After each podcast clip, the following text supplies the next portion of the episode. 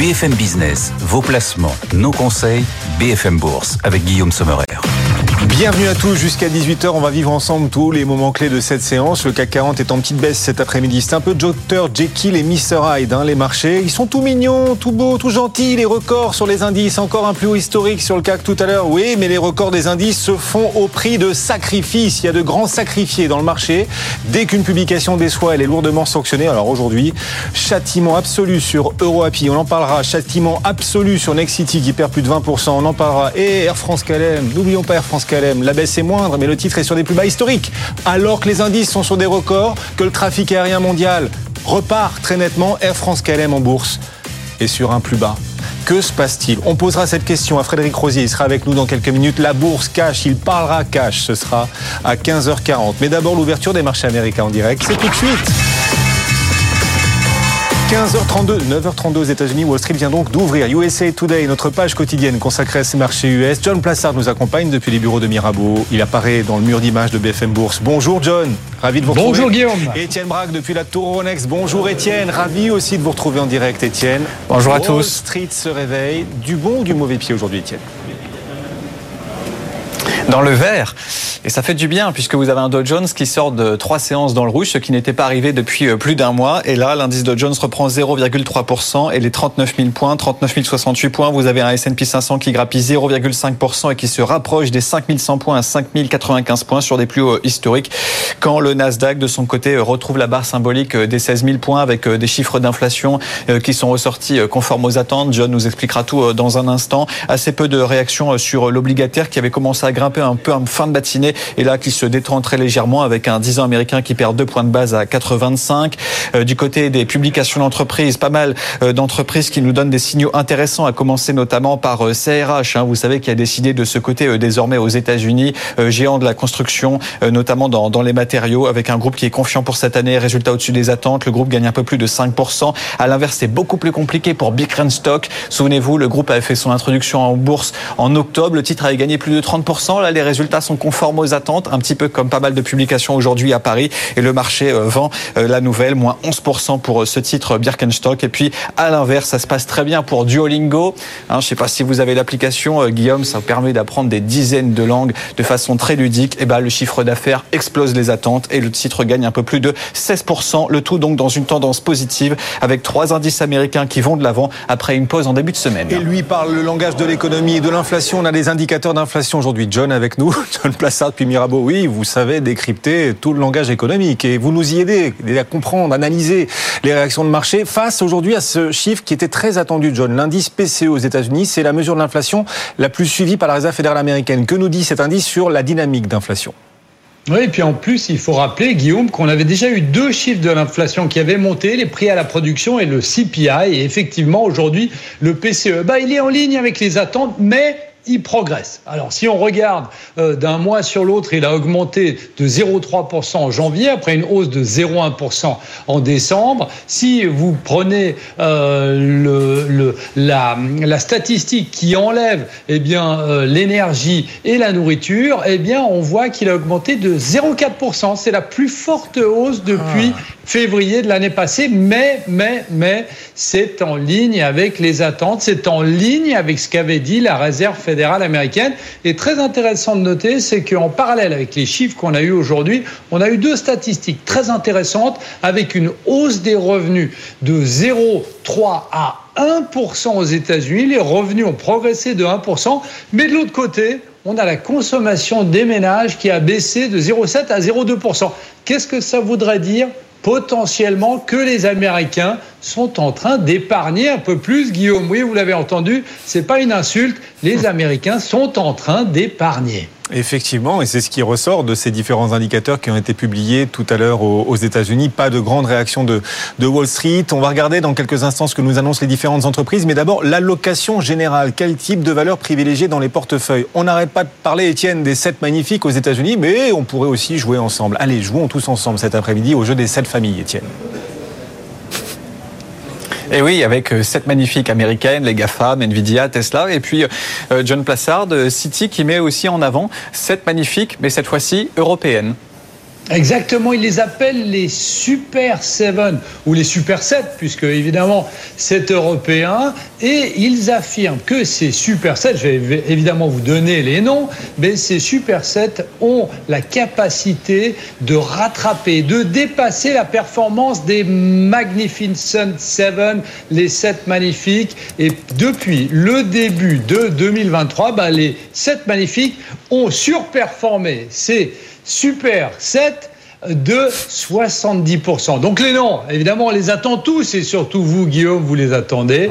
Eh bien, dans ces noms, euh, on a bien évidemment Novo Nordisk, on a ASML, on a LVMH, SAP, Schneider, Richemont le Suisse et Ferrari. Et donc, euh, la, euh, Banque City estime que ces sept valeurs devraient dépasser les fameux euh, sept magnifiques aux États-Unis, eh bien cette année. Oui, et on n'a pas à rougir donc en Europe. On a nous aussi nos sept magnifiques. Vous venez de les citer et on y reviendra d'ailleurs. On parlera d'allocation générale, quelle thématique, quel secteur privilégié, quitte à jouer plutôt l'Europe que Wall Street. L'Europe qui est euh, en retard. Ce sera l'une des thématiques qu'on abordera tout au long de l'émission BFM Bourse. Wall Street vient d'ouvrir, on le disait, c'est une ouverture à la hausse sur les marchés américains. On parlera dans un instant de Salesforce qui a publié ses résultats, HP également, mais d'abord la présidentielle. On est à 252 jours maintenant de cette présidentielle aura lieu le 5 novembre prochain. Et d'ici là, la semaine prochaine, une première étape importante, le Super Tuesday. Ce sera mardi prochain. En attendant le Super Tuesday, vous nous proposez, John, aujourd'hui un pas de côté. On va parler ensemble de Michelle Obama. Il se trouve que Michelle Obama a la cote chez les démocrates. Ça peut paraître euh, intéressant, voire interloquant, mais Michelle Obama, selon un tout dernier sondage qui est sorti ce matin, est le choix principal pour remplacer Joe Biden en tant que candidat à la présidence des démocrates s'il devait se retirer de la course. Et elle s'est euh, positionnée devant, tenez-vous bien, Gary Newsom, Kamala Harris et Hillary Clinton. Et ce qui est très intéressant aussi de noter, c'est que vous avez 48% des électeurs démocrates qui sont favorables à l'idée de trouver un autre candidat que Joe Biden avant les élections de novembre et 47% des personnes pensent qu'il est probable que les démocrates remplacent Joe Biden avant les élections de novembre. Donc c'est assez intéressant. Et vous savez, il y a aussi une théorie du complot, comme on, les appelle aux États-Unis, qui dit que depuis le départ de Barack Obama de la Maison Blanche, eh bien, ils auraient gardé un pied à terre à Washington pour que Michelle Obama, un jour ou l'autre, soit la prochaine présidente américaine. Évidemment, c'est des théories du complot, mais on en parle beaucoup aux États-Unis. Ce sera à suivre, euh, effectivement, et on en parle tous les jours quotidiennement de cette campagne électorale américaine avec vous, John, USA Today. Et ce rendez-vous, il est aussi consacré aux entreprises. Wall Street qui a ouvert dans le vert, grâce entre autres, alors on ne l'avait pas forcément vu venir, Étienne, grâce entre autres à Salesforce qui a publié ses résultats. Ah oui, même si ce titre est désormais en baisse, euh, Salesforce, ah. puisque vous avez un titre qui perd euh, quasiment 1%. Euh, Salesforce, hein, on le rappelle, spécialiste des logiciels pour les professionnels, CRM, le cloud. Bon, le discours est pas très très optimiste, John Plassard. Oui, Salesforce a, présenté, on a vu qu'ils ont présenté des perspectives de vente annuelle inférieures aux estimations. Et surtout, c'est ce qui est très important, ce qui explique la légère baisse du titre, eh bien, ça suggère que les nouvelles fonctions d'intelligence artificielle, oui, je l'ai dit, intelligence artificielle de son logiciel, n'ont pas encore stimulé la croissance. Mais ce qui est très intéressant de noter là, c'est que pour la première fois de son histoire, eh bien, Salesforce propose à ses actionnaires, tenez-vous bien, un dividende. Vous vous souvenez, c'est la thématique du moment. Les grands groupes euh, technologiques américains proposent des dividendes et des rachats d'actions pour 10 milliards de dollars. Donc euh, les perspectives sont un peu moroses, mais fondamentalement, les résultats sont bons. Snowflakes, de son côté, prévoit, John, des ventes inférieures aux attentes de Wall Street. Oui, exactement. Et surtout, on voit que la valeur s'effondre à New York ah avec moins 20%. Moins 20% Snowflakes, effectivement. Ah, et, le départ à la retraite du PDG de Snowflake, qui était peut-être pas attendu par euh, le consensus. Et vous l'avez dit, on a des faiblesses de prévision, euh, surtout sur les prévisions de l'exercice 2025, qui sont largement inférieures aux attentes. Et ce qui est aussi très intéressant de noter, c'est que le revenu des produits devrait être inférieure euh, à l'attente du consensus et on voit que de plus en plus, eh bien, tenez-vous bien, eh bien, à cause du ralentissement économique, du léger ralentissement économique américain, eh bien, certaines entreprises investissent moins dans le cloud. Et euh, Snowflake en fait les frais.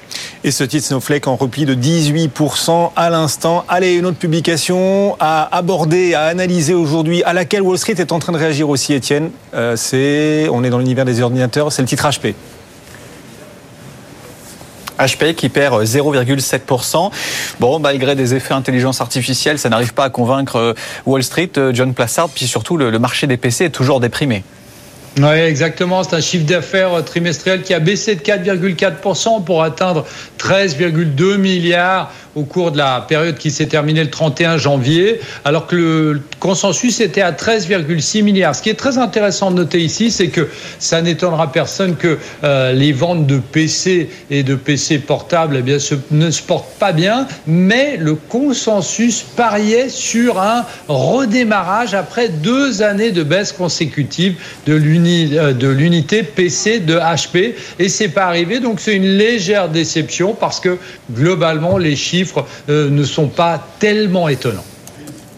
Merci John. John Plassard nous accompagne jour après jour USA Today, l'ouverture des marchés américains en direct depuis au bureau de Mirabeau. Le CAC 40 est toujours en très légère baisse, pas vraiment de tendance en Europe, alors qu'à Wall Street, c'est une hausse aujourd'hui. Le S&P 500 gagne à l'instant le S&P 500 0,4%. Le Nasdaq aussi en progression après l'indice d'inflation qui a été publié. Nasdaq gagne 0,8% effectivement. Si vous avez des questions sur vos portefeuilles boursiers, ces questions, n'hésitez pas à nous les envoyer en scannant, en flashant le QR code qui va apparaître sur vos écrans tout au long de l'après-midi ou encore par mail vous pouvez nous les adresser par mail, vos questions, à l'adresse bfmbourse.bfmbusiness.fr. Et tout à l'heure, dans Allez, 10 minutes. Julie Cohen-Horton et son expert vous répondront. Ce sera en direct Culture Bourse, votre nouveau rendez-vous depuis maintenant quelques semaines. On attend vos questions donc et dans quelques instants, notre expert vous répondra. Mais d'abord, 15h43, on va parler cash, la bourse cash. Frédéric Rosier nous rejoint. Bonjour Frédéric.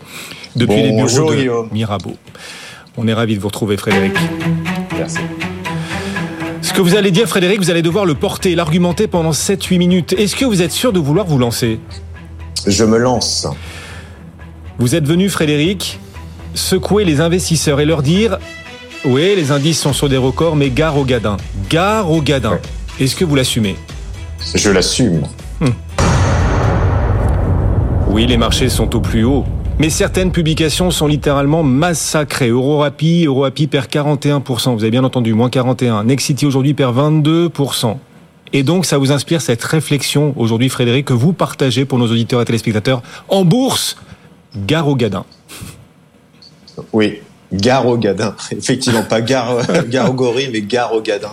Effectivement, hein, on, a depuis, euh, depuis le lancement de cette saison des résultats, euh, des déceptions et on voit bien des vraies fragilités euh, sur, le marché. Alors on a aujourd'hui euh, Next City. Euh, Next City, on sait, et c'est pas une découverte. Hein, le, monde de l'immobilier a des, problèmes, des problèmes de vrai ralentissement, voire d'arrêt. Et donc les résultats de, de, de, Next City, alors certes, ils sont assez proches de ce qu'on attendait hein, sur les résultats opérationnels. 246 millions, on était plutôt à 250 millions. Donc finalement, c'est pas très très grave quand on regarde de manière factuelle. Oui, mais quid du dividende? Quid de ces sociétés aujourd'hui qui euh, bah, finalement pour maintenir un niveau de cash et maintenir euh, notamment des, positions de covenant bancaire sont obligés de couper la distribution, ce qu'on appelle le payout, la partie de résultats euh, disponible pour les actionnaires, de le réduire, voire à le, à le supprimer. C'est le cas de Nexity, qui euh, bah, doit faire face effectivement à un ralentissement, on l'a vu en 2023, qui s'attend quand même toujours en 2024 à une période relativement difficile. Donc Nexity a décidé de, prendre le taureau par les cornes et, euh, bah de, supprimer ce fameux euh, dividende. Et Dieu sait qu'on recherche ce, ce, genre de société pour leur distribution. Donc on a des sanctions qui sont euh, au-delà des déceptions qu'on peut avoir sur les résultats, c'est des déceptions même euh, entraînées par des résultats des fois qui sont juste en ligne euh, par rapport aux, attentes. Donc Next City est la partie émergée de l'iceberg quelque part de ces sanctions, sanctions très importantes dans un contexte difficile d'évolution boursière, mais c'est pas la seule. Vous avez parlé tout à l'heure de Roapi, hein, l'émanation de, de, de, de, Sanofi, mais Air France également. Air France est dans ce critère. Alors j'ai plus la variation de Air France. Moins 7% à l'instant. Moins 7%. Donc on est au plus bas. Hein. Si je dis pas de bêtises, au moment où on se parle, au plus bas sur sur Air France. Lorsqu'on regarde les résultats d'Air France, augmentation de 4% du chiffre d'affaires sur un an, 7% bah, en périmètre constant c'est pas dramatique. Quand on regarde le niveau d'augmentation de capacité, plus 6%, quand on voit le taux d'occupation, on arrive sur des taux d'occupation qui sont plus ou moins acceptables. Hein. On, on, retrouve les niveaux qu'on avait connus euh, à la période pré-Covid. Mhm. Oui, mais voilà, les coûts augmentent. Et, et, le marché, on le sait aujourd'hui, il est très euh, discriminant, notamment par la capacité des entreprises à maintenir des, des taux de marge relativement haut. Et la sanction elle est euh, non mais c'est même elle pas, est directe elle, est, directe elle, il est, même pas discriminant. il est même pas discriminant le marché moins 41 le marché il est en ah. train il est en train d'éliminer de désintégrer Euroapi là. On n'est pas en train de discriminer entre les bons les, il est en train de le désintégrer il est en train de le désintégrer Frédéric désintégrer. Oui désintégrer façon façon Pulse. Mais on l'a vu hein, des, des, des sociétés qui n'ont pas été capables de délivrer soit de la croissance ou incapacité de de se structurer. C'est le cas d'Atos, on n'en parle plus, mais Atos, voilà, qui reporte sa publication tout à fait logiquement dans l'attente effectivement d'informations concernant une session, une session de partie de son activité. Là aussi, on est au plus bas historique au moment où on se parle. Euh, voilà, c'est des sociétés qui, dans un contexte plutôt euh, ouais, qui a été soutenu finalement par euh, par la situation Covid, qui aurait dû normalement accélérer leur euh, restructuration entre 2020 et 2022, se retrouve face euh, à un mur. Alors des fois, c'est un mur d'endettement, un mur de restructuration, un mur de business. C'est le cas également de, de téléperformance avec la grosse sanction d'hier sur un marché qui bah, qui a des doutes sur la capacité de l'entreprise à faire face à, à l'intelligence artificielle, c'est des sanctions de 20, 30, 40 oui. Donc le marché aujourd'hui, il faut pas se tromper. Faut, faut vraiment pas se tromper. Et on, et on voit, hein, ça touche pas uniquement les valeurs euh, moyennes ça, ça, touche également des entreprises du, du, du, CAC 40, des grosses capitalisations Etienne qui sont nous appelle. dans Etienne, depuis la Tour Euronext en direct, euh, la séance en direct, 15h48, Etienne, parce que c'est vrai, les publications sont nombreuses. Frédéric est très bavard. On va quand même vous retrouver dans un instant, Frédéric, même si vous avez déjà beaucoup apporté d'informations. Mais on a d'autres questions à vous poser. Restez bien avec nous. Oui, oui, oui, vous croyez là comme ça, en nous apportant tout ce flot d'informations, vous alliez nous noyer. Mais on a encore plein de questions à vous poser, Frédéric. Juste après, donc, un détour par cette Tour Euronext. Etienne, ce qui est frappant, c'est que, effectivement, effectivement, les publications sont largement, fortement sanctionnées quand il y a déception, mais ça n'empêche pas le marché, le CAC 40, de tenir aujourd'hui encore et même de battre de nouveaux plus hauts. Oui, il est très résilient ce, ce CAC 40. Hein. Ce matin, il a même touché un record historique à 7977 points. Désormais, il est parfaitement stable à 7950, malgré le fait que Wall Street soit en hausse. Hein. Donc pour une fois, le CAC 40 sous-performe les indices américains. Mais malgré tout, ce n'est pas si mal parce que vous avez des chiffres d'inflation qui sont ressortis conformes aux attentes. À un moment, quand il y avait des chiffres qui étaient conformes aux attentes, ça faisait baisser les indices. Et bien là, pour une fois, non.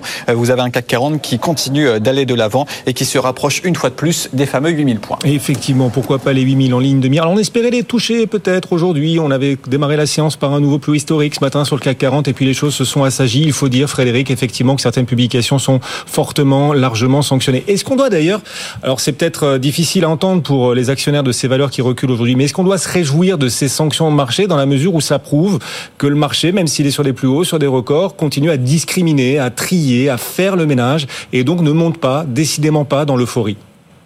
Oui, mais c'est ça le, vrai danger d'un marché en mode bulle. Hein. C'est quand on, on, on, embarque avec nous des passagers clandestins. Donc, euh, force est de constater que pour l'instant, il n'y a pas de passagers clandestins, ou en tout cas, on les élimine au fur et à mesure, hein, les, les, rares qui restent, et que le marché, euh, aujourd'hui, si vous regardez le CAC 40, on navigue entre du plus, euh, du plus 20 et du moins 20. Donc il y a une discrimination qui est faite sur le, sur le marché. C'est vrai également sur les indices américains, sur le Nasdaq. Vous avez parlé tout à l'heure de, de, Snowflake qui baisse assez fortement, mais on a eu beaucoup de, de publications qui ont été euh, moyennement appréciées par le, par le marché. Mm-hmm. Alors on focalise toujours sur les mêmes, mais en vérité, le marché, il est, il est dans cette logique-là de favoriser surtout la grande visibilité et, et les entreprises qui donnent des guidance claires. Hein. C'est surtout la guidance aujourd'hui qui est favorisée au-delà des résultats passés, c'est vraiment la capacité des entreprises à générer du, profit. Frédéric, des réponses de 15 secondes à chacune des questions qui vont ah suivre. Next City perd 21% aujourd'hui. Est-ce que c'est un point d'entrée? Non. voilà, non, non, trop, trop tôt, trop tôt. Voilà. trop tôt. Tu fais court, hein ah, effectivement, là, pour le coup. Bon, Next City, trop tôt, toujours pas le point d'entrée. Il se trouve que la patronne de Next City euh, sera l'invitée de BFM Business tout à l'heure, l'invitée d'Aziz Chevrillon après 18h. Véronique euh, Bédag, à ne pas rater, donc la patronne de Next City pour, euh, bah, voilà, analyser quand même cette publication, les perspectives sur ce, ce groupe et ce titre qui perd 21%. Mais donc, pour vous, ce n'est toujours pas un point d'entrée. Autre valeur qu'il ne faut pas rater aujourd'hui sur le marché, Frédéric, largement sanctionné par les investisseurs. EuroAPI, alors là, c'est encore pire, moins 40% EuroAPI. Même question, est-ce que c'est un point d'entrée? C'est euh, depuis euh, euh, son introduction sur le marché, c'est un parcours extrêmement difficile. je trouve aujourd'hui que la sanction est logique. On est sur des marges en bas, des bidas en bas de, de fourchette. Donc tant qu'on n'a pas de signaux positifs, je pense qu'il faut rester à l'écart.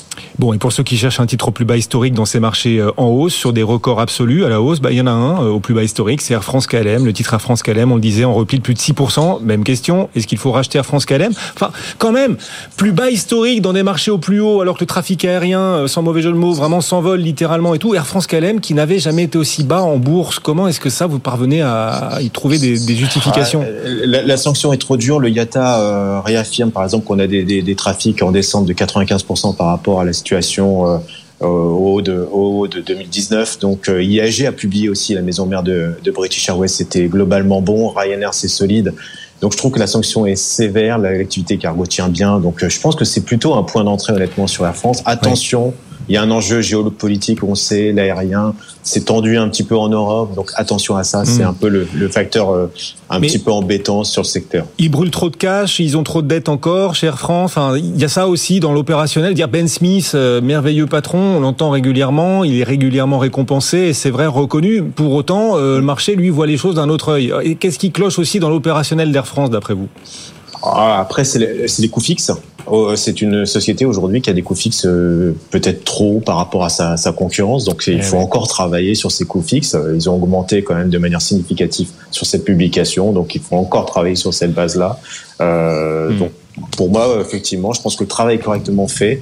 Euh, le business est toujours délicat. Ils ont une position assez assez forte sur le cargo. Donc on dépend aussi du commerce international un petit un petit peu de dynamique internationale sur le commerce mhm. et vous avez une valeur qui repart donc euh, je trouve que c'est plutôt un point d'entrée dernière question donc euh, alors que ces valeurs reculent très nettement le CAC 40 est quand même sur des plus hauts historiques nouveau record absolu touché ce matin. On a un bitcoin aussi proche de ses plus hauts absolus on a un marché obligataire qui attire énormément de demandes. Bref il y a beaucoup de liquidités qui s'investissent euh, quelles que soient les classes d'actifs à part peut-être l'immobilier on en parlait tout à l'heure. Question simple Frédéric d'où vient l'argent? Bah, il, il vient il vient d'un peu de, d'un peu de partout. Euh, il vient un peu de partout. Il, effectivement, il se désengage. Vous l'avez, vous en avez parlé de, de l'immobilier. Il se désengage de, de certains actifs. Euh, vous voyez, le marché monte aussi un peu sans volume, hein, donc euh, il y a cet effet-là. Euh, vrai, après, euh, la réponse à tout ça, c'est les taux. Hein, donc si au mois de mars, on commence à avoir des discours un peu divergents sur les politiques de, d'assouplissement monétaire, vous allez voir à quelle vitesse l'argent commence à se réduire. Donc, donc pour l'instant, on est mm. porté effectivement par encore ce, ces liquidités. Merci beaucoup Frédéric Rosier en direct avec nous depuis les bureaux de Mirabeau. Bon après-midi Frédéric. Merci d'avoir répondu une fois encore et comme si souvent à l'appel de BFM Business et de BFM Bourse. Le CAC 40 est quasi stable, 15h55. Tout de suite, on va répondre à vos questions. BFM Bourse, Culture Bourse. Culture Bourse, toutes les réponses euh, de nos experts aux questions que vous vous posez grâce à Julie Cohen-Horton et ses experts. Bonjour Julie. Bonjour Guillaume, euh, bonjour à tous. Et oui, si vous avez des questions pour structurer, y voir plus clair dans vos portefeuilles, ça tombe très bien parce que nous, on a plein d'experts pour vous aider à décortiquer tout cela. Et pour ça, vous avez deux options. Vous nous écrivez bfmbourse at bfmbusiness.fr ou bien au QR code qui s'affiche hmm. si vous nous regardez à la télévision. En plus, il est beau ce QR code. Julie, une question sur un des groupes de luxe français les moins chers en bourse, les plus abordables. Et c'est Alexandre qui nous a écrit à propos de Kering. Alexandre, il veut savoir ce qu'il faut penser de ce titre qui, contrairement à d'autres mastodontes du luxe, LVMH ou Richemont, se porte un petit peu moins bien. Gwenaël Lessard pour Swiss Life Banque Privée est avec nous. Bonjour Gwenaël. Bonjour Julie. Alors déjà peut-être Gwenaël, pour commencer, qu'est-ce que vous pensez de ce titre Kering qui cherche aujourd'hui, je cite, à élever ses marques pour capter une clientèle au pouvoir d'achat encore plus haut? Mmh quand on parle de Kering, on parle principalement de Gucci, hein, qui est le principal moteur des résultats de Kering. En fait, ce qu'il faut comprendre, Gucci a été très axé sur la Chine avec son ancien designer Alessandro Michele, qui a très bien marché quand la Chine marchait, mais depuis quelques années, l'économie chinoise et la jeunesse chinoise, c'est un peu plus difficile. Donc là, ce que veut faire euh, Kering, bah, Gucci, ils ont changé de designer en prenant un italien, Sabado de Sarno, qui essaye de, de, monter en gamme, de retrouver un peu le, le désir de cette maison euh, qui a quand même été fondée en 1921, et monter en gamme parce que pour avoir des clients euh, pas simplement asiatiques, des clients euh, mondiaux, des clients plus fortunés, qui, sont moins dépendants des, situations et des crises économiques. Donc là, euh, on sent que ça fait le deuxième défilé qu'il a fait. Le dernier était la semaine dernière. On sent quand même que c'est un glamour. Ça a l'air d'être intéressant. Beaucoup de broderies, des accessoires ultra désirables. Donc ça, c'est intéressant. Donc on sent que ça va aller dans le bon sens. Le petit bémol, c'est que ça va prendre du temps. Hein. Là, c'est la deuxième défilé simplement. Il faudra attendre plusieurs saisons. En même temps, Kering est en train de reformuler ou de redesigner tous ses magasins. Mais ça, c'est pareil. Ça va prendre... Euh, ça va commencer à partir de, ça va être fini entre juin et cet été, donc ça va quand même prendre un peu de temps avant que les gens retournent dans les magasins. Voilà, donc il y a, encore beaucoup de travail à faire sur Kering. C'est vrai que c'est une valorisation très très faible, mais il euh, faut une reprise en main importante de, chez Kering de Gucci qui est vraiment le moteur.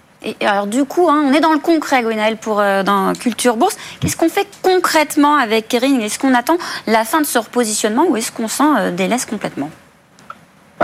Ce qu'il faut voir, c'est que le luxe a bien fonctionné depuis le début d'année dans, dans, sur le CAC 40, hein, que ce soit euh, Kering ou LVMH ou Hermès. Nous, nous on estime que ça manque encore beaucoup de visibilité sur, sur le secteur et même sur, principalement sur cette valeur. On, on a peur qu'il y ait encore beaucoup de vents contraires sur, en 2024 avec sans doute une baisse encore de marge à attendre chez, chez Gucci. Donc nous, sur ce niveau-là, on vendrait pour sans doute se repositionner en dessous de 400, vers 380, 400, et mmh. l'objectif à moyen terme est, est, de viser 450 euros. Exigeant, Gwenaël. Vous restez avec nous, Gwenaël on va parler de la oui. séance, la suite euh, évidemment de cette séance et ces valeurs qui se distinguent, les autres valeurs qui se distinguent aujourd'hui, ce sera juste après la pause. Gwenaël Lessard, puis les bureaux de Swiss Life Banque Privée, qui répondait donc à cette question de euh, l'auditeur curieux de Kering. Faut-il revenir sur Kering? Pour vous, la réponse est non. Julie Cohen-Horton et ses experts. À demain, Julie. À demain, Guillaume. Pour de nouvelles aventures Culture Bourse chaque après-midi vers 15h50. Dans un instant, donc la suite de la séance, on sera avec Étienne aussi. On appellera la Tour Euronext pour comprendre pourquoi, pourquoi le CAC résiste à ces incroyables baisses quand même dans le marché aujourd'hui. Nexity perd plus de 20%, vous avez bien entendu. EuroAPI perd plus de 40%. Air France KLM est sur un plus bas historique. Les explications, les analyses, juste après la pause. À tout de suite. BFM Bourse, vos placements, nos conseils sur BFM Business.